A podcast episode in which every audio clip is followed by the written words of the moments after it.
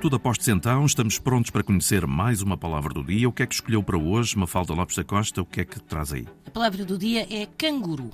E em alguns dicionários, esta palavra, canguru, surge com uma origem que é, no mínimo, anedótica e que assim reza. Diz-se que quando James Cook chegou à Austrália e viu pela primeira vez estes marsupiais, perguntou a um aborígene o nome de tão estranha criatura. Ao que o aborígene lhe terá respondido na língua local algo parecido com canguru. E Cook anotou este nome e o nome ficou para designar o animal. Anos mais tarde, ao estudarem as línguas faladas pelos aborígenes, os filólogos aperceberam-se que a palavra canguru correspondia à repetição de não sei, não sei. Ou seja, o aborígene terá respondido ao Capitão Cook canguru, canguru. Na prática, não sei, não sei. E esta repetição estará na origem do nome dado ao animal.